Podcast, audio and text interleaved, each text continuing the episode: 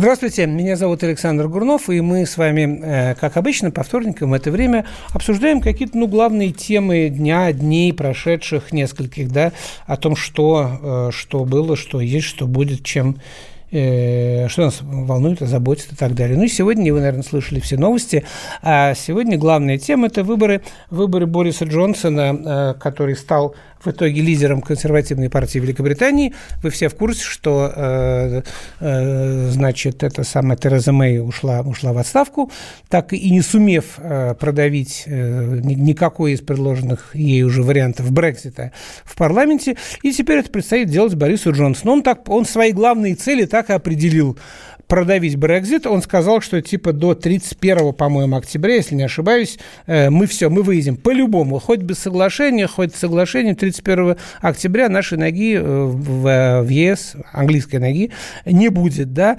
Вот, это первая. И вторая его цель – это победить, естественно, победить лейбористов и сделать так, чтобы консерваторы, значит, рулили Великобритании еще долго. Вот, ну, э, на самом деле, вы знаете, из Москвы легко судить об этом самом Борисе Джонсоне, тем более, что мы о нем довольно довольно предвзятое мнение, как у человека, который много прожил в Великобритании. Давайте мы послушаем э, нашего корреспондента, э, корреспондента «Комсомольской правды» э, в Лондоне Михаила Озерова с коротким комментарием по поводу выборов вот этого самого Джонсона руководителем партии. И, соответственно, буквально завтра он пойдет к королеве, и она назначит его премьером. Слушаем. 23 июля объявлено, что Борис Джонсон стал лидером британских консерваторов. Поскольку это правящая партия, то означает, что через сутки он становится премьер-министром. До этого, как известно, он был мэром Лондона и короткое время министром иностранных дел, главой форин офиса. В общем-то, это встречено по-разному. Многие англичане считают, что из него не получится толковый премьер-министр, потому что он говорит одно, потом делает другое. А другие считают, что нет, наоборот, это единственный шанс После того, как предыдущее правительство провалилось, премьер Тереза Мэй ничего не смогла сделать с выходом Великобритании из ЕС, то сейчас единственный шанс – это Борис Джонсон. Что получится из всего этого, трудно сказать. Скорее всего, все-таки до 31 октября, когда Джонсон клятвенно вообще обещает, он там рвет рубашку на себе, он выкрикивает эти слова, до 31 октября он обещает выйти из ЕС, вряд ли все-таки это получится. Единственное, что, может быть, он выйдет без всяких сделок, без всяких договоренностей с Брюсселем, но это означает почти катастрофу, гигантские потери для Великобритании, гигантские потери для всей Европы и так далее. Если же он не выйдет до 31 октября, то он тем самым не держать свое слово в очередной раз, потому что он много чего обещал. И значит, э, ему самому придется расстаться со своей позицией. Э, ну, Борис Джонсон, да, клоун. Э, я считаю, что клоун, но удив, удив, удивило это кого-то? Нет, никого не удивило, потому что популярен. Сегодня главное быть популярным. Вы знаете, я недавно, э, я недавно э, с кем-то разговаривал по поводу некоторых наших э, современных каких-то вот, вот популярных людей в нашей стране. Даже не хочется вот их рекламировать, потому что ну, очень забавные люди. И мне один очень умный человек сказал, Саша, понимаешь, сегодня для того, чтобы быть звездой, необходимо единственное качество качество – желание быть звездой. Вот и все. Вот и все. Э, у Бориса Джонсона есть единственное, единственное э, как бы качество для того, чтобы, для того, чтобы стать э, звездой, звездой политики, это желание ею стать. Вот и все. Вы знаете, ну, после того, как в Америке выбрали Трампа, а мы об этом с вами в прошлые выходные, в прошлый вторник, извините, уже разговаривали, ну, не стоит ничему удивляться Понимаете, но это, это вот тенденция, вот новая реальность выборов вообще в Европе, да, это, мне кажется, довольно тревожная вещь. Посмотрите, ведь э, что убило Римскую империю? Я считаю, что римская, конец, закат Римской империи начался с того, что появился человек, который сказал, что Цезарь не бог. Этого человека распяли. Вот, и оказалось, что он таки э, был э, бог, да, но неважно. Его распяли, слово осталось. И начался крах Римской империи. Вообще, история Римской империи, которая продолжалась 16 веков, э, она описана многими, но я считаю, что Эдвард Гиббон, знаменитый, знаменитый автор труда «История разрушения и гибели Рима», он лучше всего описал вот этот вот процесс гибели очень коротко. Он, он считал, что падение Рима было естественным, естественным, абсолютно следствием чрезмерного величия величия. История гибели, она, она очень проста и очень очевидна. Просто процветание обернулось источником упадка. Причина распада усугубилась обширностью завоеваний. И как только время или случай удалили искусственные подпорки – громадное сооружение, вот это вот, оно уступило давлению, давлению своего веса и рухнуло. Поэтому, поэтому э, Гиббон считает, что сегодня вместо того, чтобы спрашивать, почему распалась Римская империя, нужно спрашивать, почему она существовала так долго. Поэтому, когда сегодня говорят, что э, вот почему вы считаете, что, что Америка, так сказать, вот э, идет уже, американское величие э, идет к закату? Спрашивайте, спрашивайте другое, почему так долго, почему так долго существует вот этот вот политический и финансовый, во многом, повторяю, во многом, не во всем, мыльный пузырь. А начался, конечно, распад Америки. Это с того, что произошла десакрализация власти, что выбрали, выбрали президентом человека, после которого, по признанию американских политиков, теперь можно выбрать любую блондинку. Да? Теперь Борис Джонсон. Да? Борис Александрович, э, кстати, его зовут, Борис Александрович э, Джонсон, вернее, нет, вру, он мой тезка, его зовут Александр Борисович. Александр его было первое имя. Э, второе имя ему присвоили уже потом. То есть он Джонсон Александр Борисович. Смешной человек, да, ну, не говоря о том, что он висел на подтяжках над Лондоном, да, вот, это забавно, да, точно так же, как, точно так же, как э, скажем, там он тянул этот самый канат, этот кадр, а, который обошел, обошел все мировые газеты, да. Вообще-то родился в Америке, но затем он почему-то отказался от американского паспорта, да. Закончив э, очень хорошие несколько э, учебных заведений, пошел работать в газету «Таймс» в лучшую английскую газету, откуда его моментально выгнали. Довольно быстро выгнали за вранье, за фальсификацию. Да? Вот. Потом Джонсон, он стал мэром Лондона. Он стал мэром Лондона и устроил беспорядки. Вот. Устроил беспорядки, потому что решил регламентировать распитие спиртных напитков в городе. Да? Ну, из этого там были огромные, огромные в Лондоне там, аресты, полиция, стычки и так далее. Вот. Э, он, он значит, возглавил МИД возглавил английский МИД. Вот. Ну и на посту начальника английского МИДа, министра иностранных дел, он недолго пробовал, но сделал довольно много. Он обвинил Россию э, в, в, в, в, в, в инциденте в Алеппо. Он э, обвинил Россию во вмешательстве в американские и французские выборы. Он активно продавливал вот это дело Скрипалей, обвинял наших и так далее, и так далее, и так далее. И мы помним, что он это делал вот с этими Скрипалями, раскручивал совершенно, совершенно позорно, когда он поехал, поехал в Европу. И им нужно было как-то с, с Мэй, э, как-то закрыть эту ситуацию с проблемами, с выходом, с этим, с Брекзитом, да. Он вот, он из штанов выпрыгивал, что называется, в буквальном смысле в это в Брюсселе для того, чтобы раздувать дело Скрипалей и чтобы никто не заметил, как Англия под сурдинку, значит, саботирует э, результаты собственного референдума, да? Вот. Э, ну и, наконец, что еще? Еще у нас, еще он назвал Трампа чокнутым. Он сказал, Трамп чокнутый, да, он сумасшедший. А Трамп, а, а Трамп сказал, что он ему нравится. Удивительно, да? Вот, вот странные вот эти вот, у них вот это э, сегодня такое вот, такие отношения, да? И плюй, плюй в глаза, божья роса. Вот. Английскую королеву он назвал э, как-то не очень лицеприятным в свое время, сказал, что она, она тащится от маленьких негритят, которые машут э, ей английскими флажками в Африке, да, ну вот завтра к ней пойдет, я не знаю, припомнит она ему это, или сделает вид, или сделает вид, что все нормально, и что, в общем-то, не нужно, не нужно принимать это близко к сердцу. Вот. Э, что будет с Англией при, э, при, при, при Джонсоне? Да ничего хорошего. Лондон будет оставаться пятым колесом в, в телеге американской политики. Вот и все. Вот. Джонсон будет продолжать, наверное, э, заводить интрижки с журналистками, вот, заводить э, внебрачных детей новых, может быть, а уж то, ну, то и, и воспитывать тех, которые у него уже есть. Вот. Ну, вот так вот такая вот это самое. Вот. Поэтому, э, помните, как в фильме про Мюнхгаузена, ну, что мы можем сделать? Англия сдалась. Уж если Англия сдалась вот этой вот тенденцией, да, на выборы, на выборы клоунов себе в, в, в руководители, то, ну, Украину осуждать не стоит стоит, да, вот, понимаете, и, и Зеленский тот же самый, да, и Вакарчук теперь еще один, еще один бывший КВНщик, да, баянист, вот, человек, который э, играл в КВН, учился игры на баяне, вот, значит, прочел какую-то книжку Макиавелли, которую теперь все время цитирует, вот, ну, это замечательно, конечно, это хорошо, что он, что он прочел книжку Макиавелли, но, но достаточно ли это для того, чтобы претендовать на должность премьер-министра в стране? Да вот у них будет теперь, да, вот у них будет такой паноптикум, да, значит, один, один с закатанными рукавами будет ходить такой этот, американский такой, такой парень, да, а другой будет в вышиванке, такой премьер у них, наверное, Макарчук вот этот вот.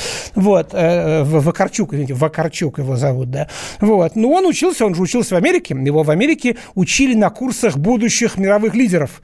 Вот в Еле, в замечательном институте, его где-то заметили американцы, вытащили к себе, поучили там, э, как, э, как, значит, это самое, и заслали в помощь, значит, если у... Причем это, это ну, явный проект, так-то это, такой же, как Зеленский. Если, если не получится, значит, у Зеленского набрать большинство, то вот есть вот эти самые там 5-6, сколько это, спасительных процентов у этого самого Вакарчука, которые можно добавить Зеленскому в коалицию. И вот вам американцы продолжают через этих двух пацанов контролировать э, украинский парламент. Да? Вот, поэтому, поэтому я думаю, что э, вот э, таков вот мой э, комментарий на, на победу этого самого э, Бориса Джонсона. Джонсона, клоунада продолжается, новая реальность, десакрализация власти происходит в Европе полнейшая. Посмотрим, что из этого получится.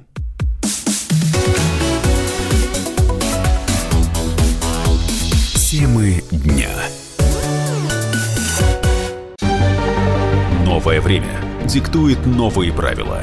Ты не позволяешь себе подолгу быть привязанным к одному месту – ты думаешь об удобстве, скорости и доступности информации. Именно поэтому мы сделали совершенно новую версию мобильного приложения «Радио Комсомольская правда». Современный интерфейс и обширный набор полезных функций. Возможность слушать нас в дороге, как на iOS, так и на Android. В режиме онлайн и подкасты. «Комсомольская правда». Всегда рядом. Радио жизни. Радио для тебя.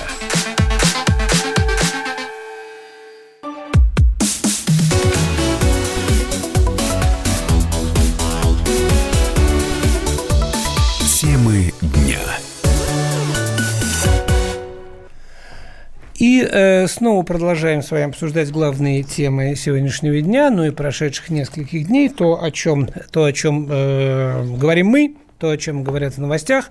Э, и, э, как я и обещал, сегодня э, утром, когда анонсировал эту программу. Поговорим об Иране. В Иране сегодня действительно горячее всего. Это, это, это реально очень, очень горячее место. Вы знаете, в свое время, в свое время Киссинджер сказал, Генри Киссинджер сказал такую фразу, что Третья мировая война начнется на границе Индии с Пакистаном. Э, ну, наверное, он был прав. Может быть, он был прав. Не дай бог нам это проверить. Но следующая крупная региональная война, если начнется, то она сейчас начинается, конечно, на Ближнем Востоке, и раздувают ее, раздувают ее в первую очередь американцы, но и иранцы тоже спуску не дают. Они вот э, буквально на днях поймали там 17, 17 американских шпионов, как они заявили, 17 человек, которые шпионили в пользу, в пользу Соединенных Штатов. Американцы тем временем собирают военную флотилию в Армузском проливе. Вот, боевые э, корабли США и союзников будут патрулировать судоходные пути вдоль берега Ирана и фактически коалиция может устроить морскую блокаду Ирана. Зачем это нужно? Иран хотят задушить не, не, не, не только блокадой, причем вот этой вот морской, но и новыми санкциями. В частности, Англия планирует заморозить иранские активы за рубежом. Да, ну за рубежом это Англия может их только в Англии заморозить. Вот, но э, здесь, мне кажется, Борис Джонсон, опять же, если будет что-то замораживать, то там немного чего есть замораживать. Потому что, потому что э, насколько мне известно, да, Иран немного держит э, денег э, в британских банках, вообще в Сити. Он там не очень активен, в других местах они размещают свои, э, свои активы, да. Вот, но тем не менее, э, пригрозили уже. Вот, в конечном счете все это может привести реально к новой войне в Персидском заливе. Давайте поговорим с вами о том, насколько реально эта война. И вот здесь вот, честное слово, не до хихоньки хахонек. И здесь вот э, Борису Джонсону, конечно, придется висеть не на подтяжках, вот, а Трампу не хохмить в Твиттере, а заниматься гораздо более серьезными, реальными политическими вещами. Смотрите, во-первых, уже проговорился Майк Помпео американский министр иностранных дел, глава Госдепа, да, он, он, он, он сказал, военный флот у берегов Ирана нужен вовсе не для охраны саудовских нефтетанкеров, да, как заявляет вроде Вашингтон, а главная цель Вашингтона – это иранская ядерная программа. Вот в чем корень вопроса. Вот где собака зарыта. Давайте коротко об истории вопрос вспомним. Смотрите, год назад США вы, наверное, об этом помните, раз вы слушаете эту программу и интересуетесь политикой, США в одностороннем порядке Трамп вышел из так называемой иранской ядерной сделки, из совместного комплексного плана действий э, э, нескольких, не, нескольких стран с Ираном по этой самой ядерной программе. В ноябре Вашингтон возобновил санкции в отношении Тегерана и потребовал, чтобы его союзники прекратили покупать иранскую нефть и грозил всем страшными штрафными мерами для тех компаний, которые будут, тем не менее, покупать эту самую иранскую нефть. Да?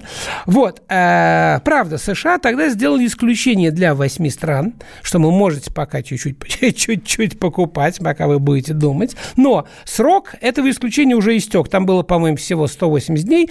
Это время это все закончилось в, в мае, в начале мая. Вот. И Иран поначалу, поначалу, э, пока европейские страны выполняли вот это самое э, условие ядерной сделки, он не нарушал э, договор вот касательно развития своей ядерного, ядерной программы. Но когда Европа не смогла уже обходить вот эти американские санкции и фактически включилась вот в эту вот травлю, экономическую травлю Ирана, Тегеран заявил о постепенном выходе из ядерной сделки. Это очень опасно. Так вот, если в течение 60 дней, вот, вот, вот сейчас, да, четверка постоянных членов Совета Безопасности, да, а также Германия, не выполнит своих обещаний по защите иранского нефтяного и банковского сектора от санкций США, Тегеран вообще прекратит выполнения э, ядерных требований. И э, добавит к этому еще два ядерных требования, которые он также прекратит выполнять. То есть ядерная программа Ирана начнет развиваться активней, активней, быстрее и быстрее. Об этом говорится в послании, которое э, направлено лидерам пяти стран, включая Англию, Китай, Францию, Германию и Россию. Официально Тегеран всех известил. Сделка есть сделка, мы выполняли, американцы вышли, американцы разворошили муравейник, поэтому, извините, кто не спрятался, я не виноват, у нас тоже будет ядерная бомба. Вот, теперь давайте опять про нефть. Смотрите, нефть тоже очень важна. Президент Ирана э, Раухани угрожает перекрыть поставки нефти на международный рынок через Армузский пролив. Это очень важно. Посмотрите на карту. Персидский залив, где добывается, по-моему, треть мировой нефти, он имеет выход в мировой океан вот через этот вот узенький Армузский э, пролив. Э, решение, э, угрозу, вернее, так скажем, перекрыть э, транзит нефти э, для танкеров через этот самый Армузский пролив поддержал, поддержал и Аятолла Хаменеи. Вот, э, цитата. «Э, «Если экспорт иранской нефти будет блокирован, то никакая другая страна в регионе тоже не будет экспортировать ее», заявил духовный лидер э, Ирана. А это какие страны? Страны серьезные. Бахрейн, Катар, Кувейт, Саудовская Аравия, Объединенные Арабские Эмираты и Ирак. Все это через Армузский пролив. Эти страны качают свою нефть, их благосостояние, их экономика держится на том, что их танкеры ежедневно, ежечасно идут через Армузский пролив.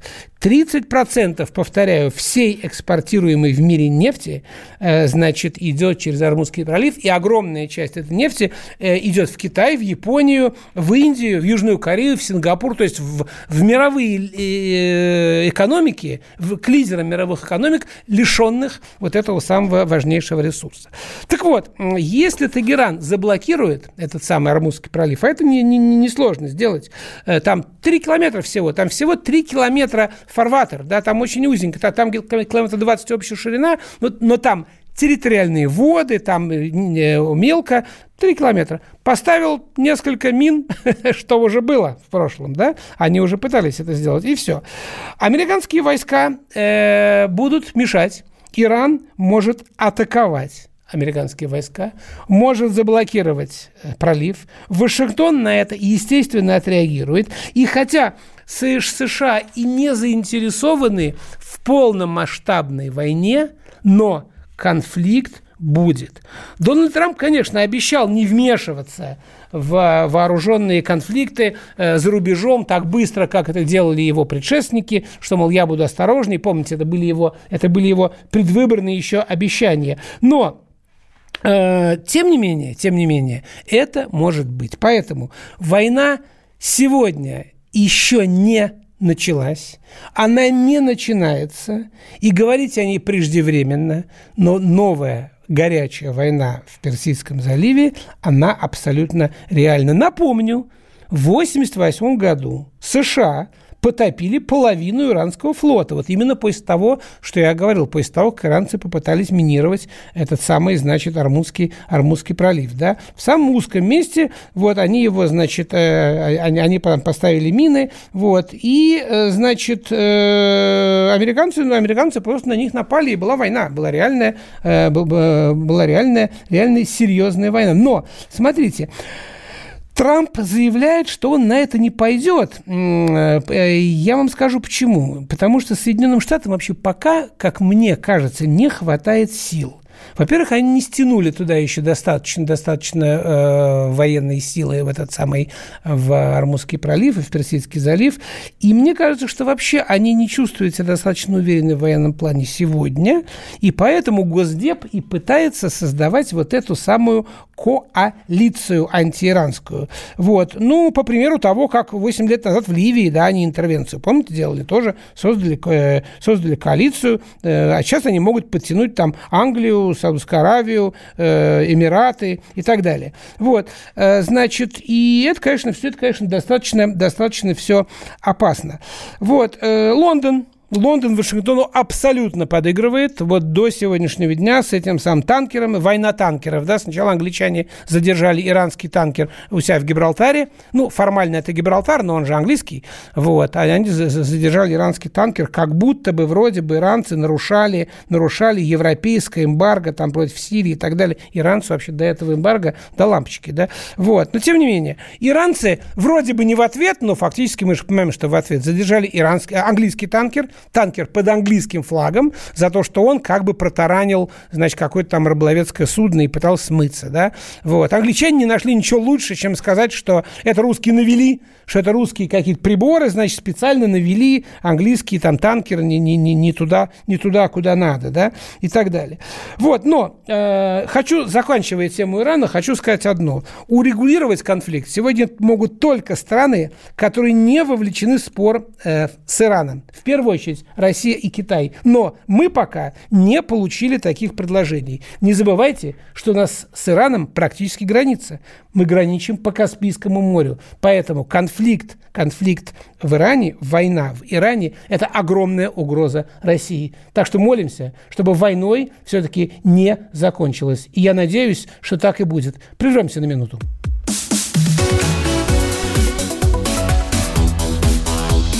Темы дня.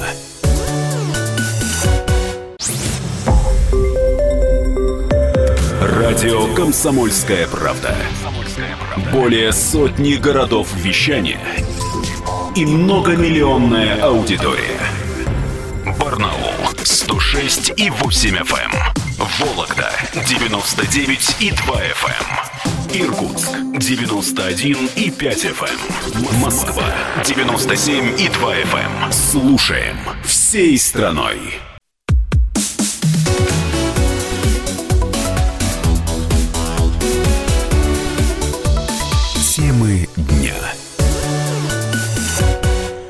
И снова добрый вечер. Меня зовут Александр Гурнов. Я обозреватель телеканала, телеканала «Арти». По вторникам здесь, в студии э, «Комсомольской правды», мы с вами обсуждаем э, разные важные политические события, которые происходят вокруг нашей страны. Ну, переходим к Украине. Переходим к Украине, к, значит, э, Владимиру нашему Зеленскому, в частности. Вот тут только что мы слышали, что он очень интересует россиян. Ну, знаете, я не отношусь к числу тех россиян, э, которых он интересует. Меня интересует только одно. Когда этот трус отпустит Кирилла Вышинского, моего коллегу, журналиста, который сидит уже больше года, сидит за правду, просто за правду, понимаете? А Зеленский трус, он, он боится нациков, потому что нацики сказали, не смейте отпускать Вышинского, поменять там его на какого-то нашего там, этого самого уголовника, который готовил теракт. Вот, вот, значит, понимаете, и вот Вышинский – это действительно человек, который сказал, который сказал, который ему очень хочется домой, поверьте. Ему не нравится в тюрьме, ему не нравится быть героем, ему нравится быть журналистом, но он сказал, я не вещь, чтобы меня менять. Меня не имеют права судить по закону. А если, а, а, а если хотите меня посадить, пожалуйста, но распишитесь в том, что вы уголовники сами. Понимаете? Вот позиция Вышинского. А позиция этого самого, который, который сегодня значит, выбирается на, на, на Украине, это трусость. Трусость и трусость перед угрозами подонков, уголовников и нацистов – взросшенных в его стране за последние годы. Вот и все. Вот и все. А результат его высокой популярности месяц назад или сколько там, два, сколько за него? 70% проголосовало, да? Сегодня 30. Там с чем-то, да? В два раза меньше. Посмотрим, что будет еще через полгода. А, ну, э, это мое личное мнение. Вот, оно э, будет таким, и мое, мое отношение к Украине не изменится, но ни на йоту, пока не отпустят Кирилла Вышинского. Вот и все. Понимаете? Вот, вот здесь, здесь э, просто, ну, хотите, я вообще не буду про Украину говорить, тем более, что я уверен, что большинство россиян надоело, надоела эта Украина. Абсолютно. Они просто ждут, что вернется она когда-нибудь уже в состав, в состав России. Или так и останется американской, американской такой марионеткой на нашем подбрюшке. Но я могу ошибаться. Скорее всего, я ошибаюсь. И, скорее всего, многие считают, что я ошибаюсь. Давайте мы поговорим со специалистом. Это политолог а, Александр Николаевич а, Асафов. Вот. У него есть свое мнение на этот счет. Мы сейчас попытаемся, попытаемся с ним связаться вот, и э, послушать, что он скажет о том, что э, происходит, э, происходит на Украине и как, и стоит ли что-нибудь ждать от этих самых выборов, потому что э, я считаю, ничего не стоит. Я считаю, вообще не стоит ничего ждать. Американцы все красиво разыграли. Вот, э, несмотря на невероятную популярность вот этого самого блока, э, значит, э, Медведчука и Бойко, которые выступали за сближение с Россией, вот, очень ловко они сделали вот этот ход, сход с этим, с, музыкантом, вот, значит, один КВНчик поддержал другого КВНчика, вот, и теперь, и теперь либо, либо за счет, значит, этих самых мажоритарных округов у, у значит, Зеленского будет большинство, либо он сделает коалицию с этим самым парнем, вот, который, кроме цитатника Макиавелли, по-моему, э, ничего в политике не понимает. Вот. Э, нет, он может быть неплохой музыкант, я просто я, я никогда не любил этот вот отечественный, отечественный вот этот вот, тем более украинский рок, все вот эти вопли, там, Вудоплясова какие-то и так далее. Я, я специально сегодня посмотрел историю, историю, а он, оказывается, политика Двокарчук, не просто так, что думаете, он тут этот э, океан, это как он, океан Эльза назывался, да? Вот. Э, вы что думаете, он просто, он просто балалайшник? Нет. Он, оказывается, участвовал в выборах 99 -го года. Вот. Поддерживал Кучму. Затем на выборах четвертого года он опять, значит, играл, играл, значит, на гитарке э, или там на баяне, на чем он играл. Учился он на баяне, это я уже вам говорил. Вот, поддерживал уже Ющенко. А в 2007 году он пошел дальше. Он уже принял участие опять в выборах и был 15-м номером в списке блока «Наша Украина». Представляете? Уже в партийный блок. Значит, вот он уже, уже на это самое, на, настрепизил себе на, на мандат. Его выбрали. Его выбрали и он был в этой самой, в, в их раде, отличился тем, что законодатель э, по имени Вакарчук не подал ни одного законопроекта и два раза выходил на парламентскую трибуну. Два раза. Вот. Я пытался понять, что он там говорил, вот, э, нашел расшифровку того, что он говорил, ничего внятного. У него была какая-то комиссия, что-то по связям, что-то какой-то культура, в общем, непонятно ничего. Вот такой вот такой вот политик, да? Ага. Вот. Ну что, у нас э, есть, э, есть связь с Александром Николаевичем? Нету, да? Ну, э, я прошу прощения, Александр Николаевич Асафов трубочку не берет. Если мы ему дозвонимся, то мы потом э, мы его включим по ходу, по ходу программы. Вот. Э, ну, тогда придется, придется мне, значит, дальше с вами порассуждать про эту самую, э, про то, что происходит, да. Вот. Свое отношение я сказал, оно резко отрицательно к тому, что происходит. Я считаю, что выборы не имеют никакого значения, все останется точно так же. Вот. Э, вы знаете, вообще, если рассуждать рассуждать, как бы так отвлечься от этих вот новостей, которые мы слышим, то всякая неудачная, всякая неэффективная политика, она рассыпается, как карточный домик. Вы знаете, а, она рассыпается, э, как игра э, футбольной команды, которая пытается, пытается забить и никак не может забить. Вот. И все, и игра рассыпается, все, ну как-то все, все это самое, люди э, уходят, понурив голову. Вот то же самое происходит на Украине. Все рассыпалось, да. Карточный домик рассыпался. Политический класс постсоветской Украины, он добился огромных успехов в дебилизации населения. И все. Но они не сумели добиться тех целей, который они объявляли, не сумели. Они даже в Конституцию записали. Мы, говорит, это самое, в НАТО, мы, значит, в ЕС. Они записали, да в Конституцию они могут написать себе, что они откроют колонию на Марсе, э, это самое, в, э, в текущей пятилетке. Но это их не спасет. Вот, э, значит, и тогда, значит, что происходит? Тот политический курс, который они проводят, э, он страну завел, в общем, в полный тупик. Э, он страну завел в полный тупик, выхода из этого тупика нету. Абсолютно, потому что Украина, отделившаяся от Советского Союза, полностью утратила суверенитет, который был у нее, когда она была в Советском Союзе. Она лишилась экономики, она лишилась перспектив на улучшение жизни и начала теперь терять территории. Давайте э, все-таки попробуем. Есть у нас э, звонок, да? Есть, э, есть Александр Николаевич? А, а, нет, вы знаете, у нас мы, мы дозвонились Александру Андреевичу Ахременко, украинскому политологу, поскольку э, Асафу так не дозвонились. Александр Андреевич, э, слышите ли вы нас? Да, слышу. Ой, здравствуйте. здравствуйте. Добрый спасибо вечер. большое. Спасибо большое, что, что согласились принять участие в нашей программе. Вот. Э, скажите, пожалуйста, ну вот вы э, согласны, не согласны со мной, что не изменится ничего от этих самых выборов? За, ним, за ними все следили так, как будто мы выбираем вообще мэра Москвы. Вот. Но я не понимаю, почему. Объясните. Смотрите, в любом случае что-то поменяется, это раз этот выборы показали, что в данном случае элита Майдана или тех, кто делал Майдан, проиграли. И это уже хорошо, честно говоря. Тем более, смотрите, выборы прошли довольно спокойно. Ну, хотя пугали там всякими эксцессами прошло, и смена власти прошла довольно четко.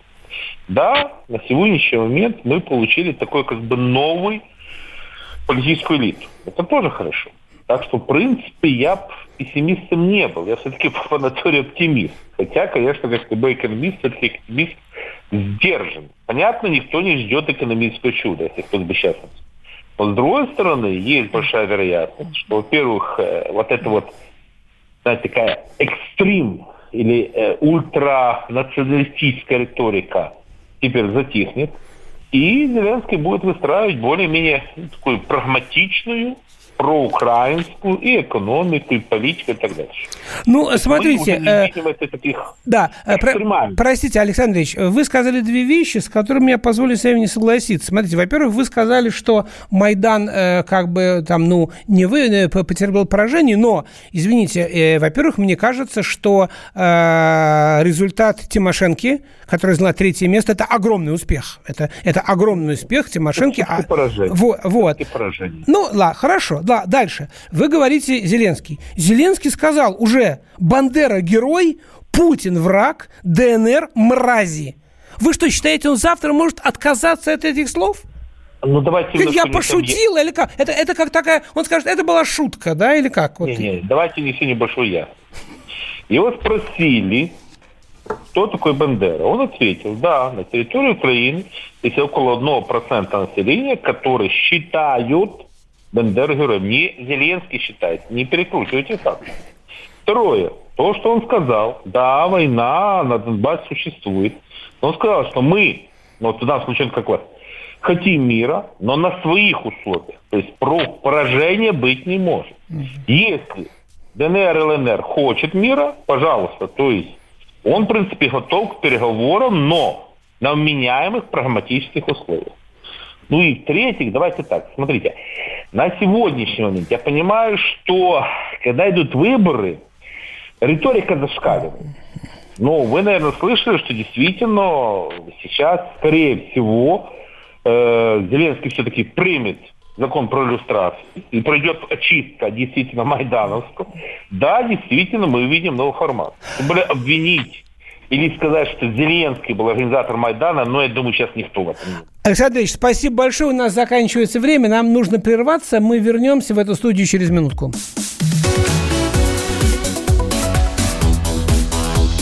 Темы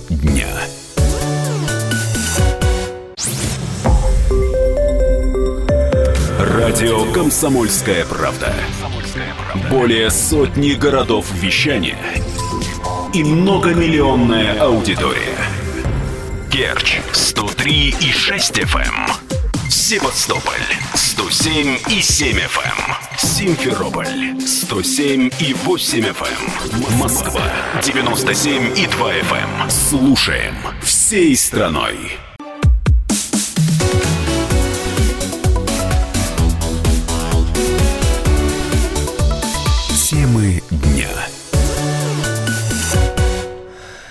И снова добрый вечер всем, кто недавно с нами. Добро пожаловать. Это «Комсомольская правда». Меня зовут Александр Гурнов. Э, я обозреватель телеканала «Арти». По вторникам здесь, в «Комсомолке», мы говорим с вами о том, что нас волнует. Сейчас говорили про Украину. Напоминаю, что у нас на связи э, был Александр Андреевич Охременко, это украинский политолог.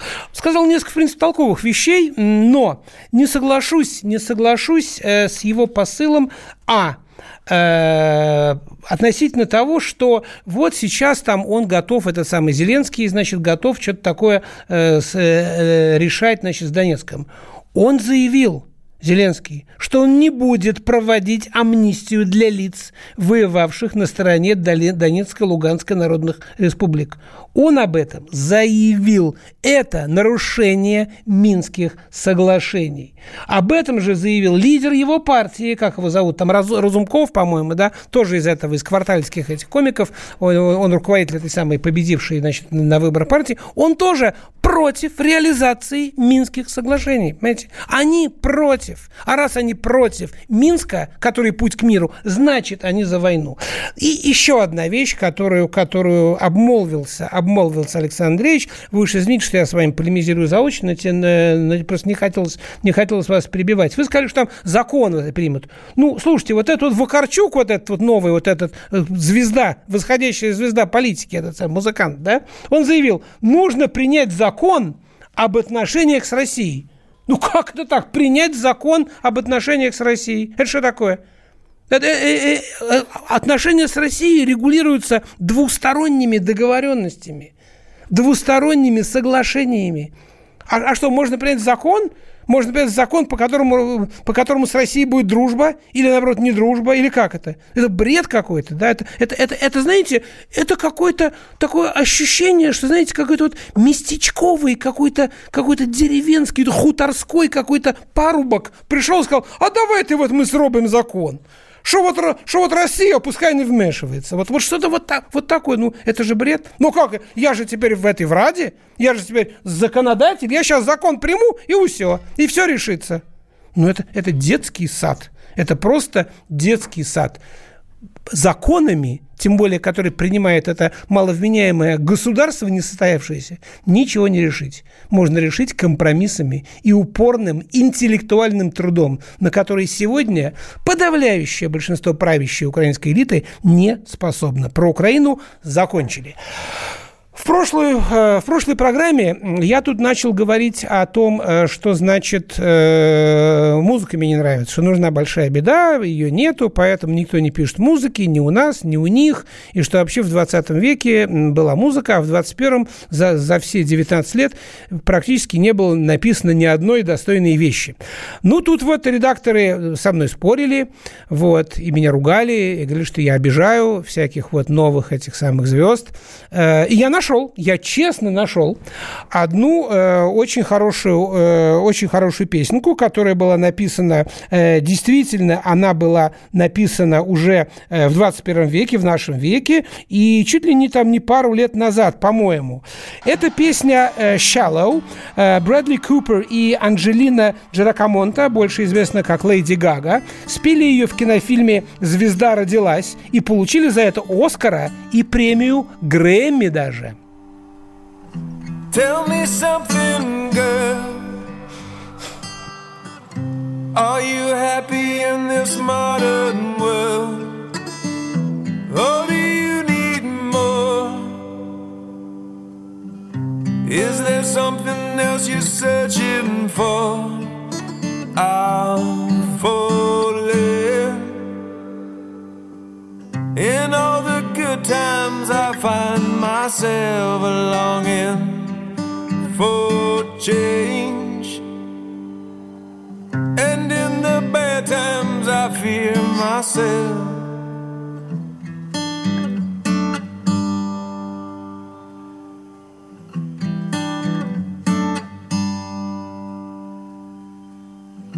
Tell me something, boy.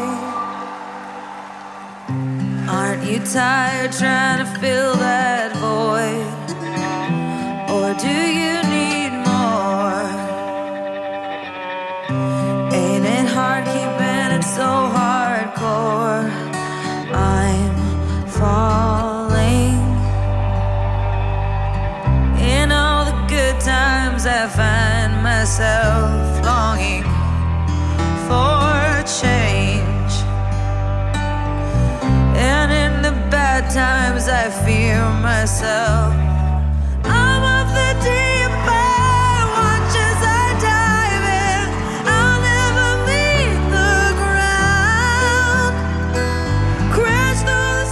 Леди Гага и Брэдли Купер. Песня из кинофильма «Звезда родилась». Она прогремела, она была названа чуть ли не лучшей песней года, по-моему, прошлого, да, 18 если я не ошибаюсь. Ну, то есть это, это, безусловно, хит, и я с этим согласен. Это песня, которую я записал себе в такую свою небольшую домашнюю фонотеку, которую веду, иногда слушаю, так, знаете, читая книжку, чтобы что-то звучало фоном. Ну, но теперь для разнообразия мы с вами послушаем несколько ноток, которые открыли в 70-м году четвертый альбом Led Zeppelin. Песня «Black Dog».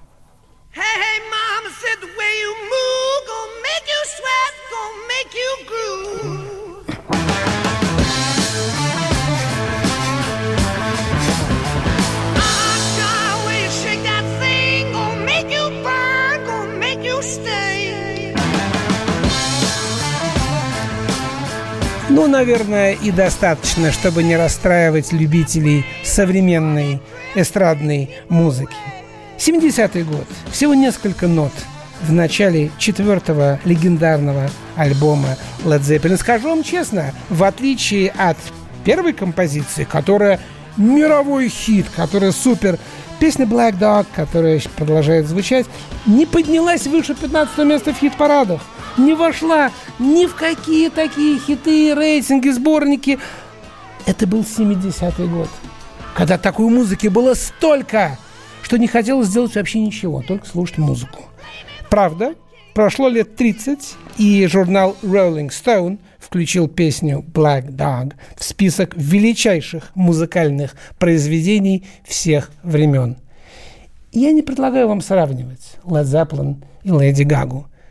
Просто я предлагаю сравнить время. Время, которое было тогда, и время, которое было сегодня. И каждое время имеет ту музыку, которую оно заслуживает. Так же, как каждый народ имеет то правительство, которое он заслуживает. Это говорил Бисмарк. И это как нельзя подходит к сегодняшнему польскому правительству, которое собирается отмечать годовщину начала э, войны. Да? Значит, смотрите, они собираются, ведь вы помните, что Вторая мировая война началась 1 сентября, закончилась 2 сентября, да? Значит, 1 сентября, помните, да, Германия напала на Польшу, началась Вторая мировая война. Польша собирается это отмечать, это грустное событие в своей истории. Как вы думаете, кого они пригласили? эти, эти мало, маловменяемые, эти маловменяемые политики, так называемые, они пригласили немцев, значит, которые на них напали, да, и еще американцев которые, я не понимаю, какое вообще имеют к этому отношение, вообще с японцами больше воевали, да? А даже когда они вступили в эту самую войну, это было совсем не 1 сентября, а гораздо позже.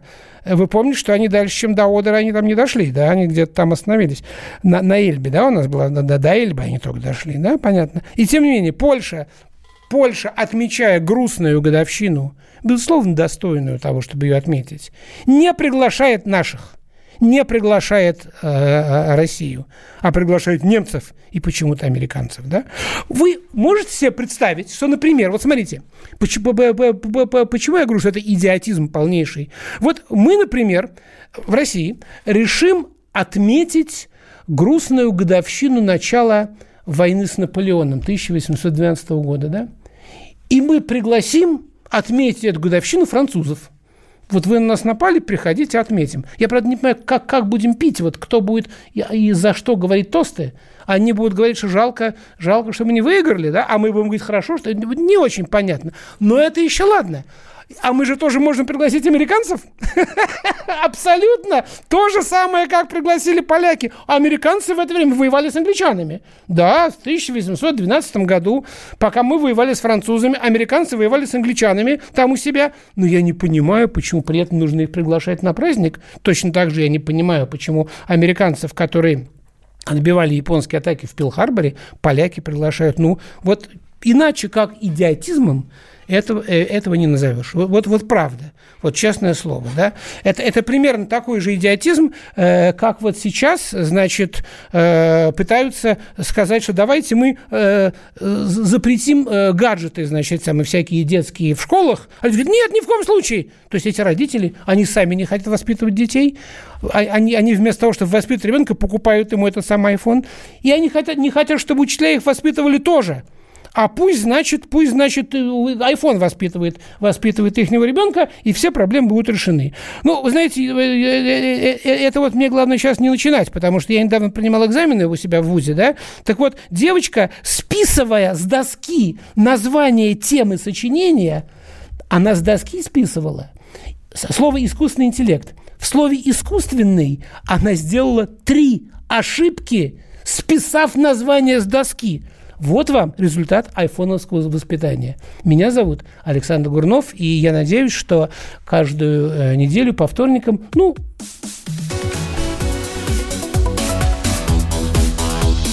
Темы дня.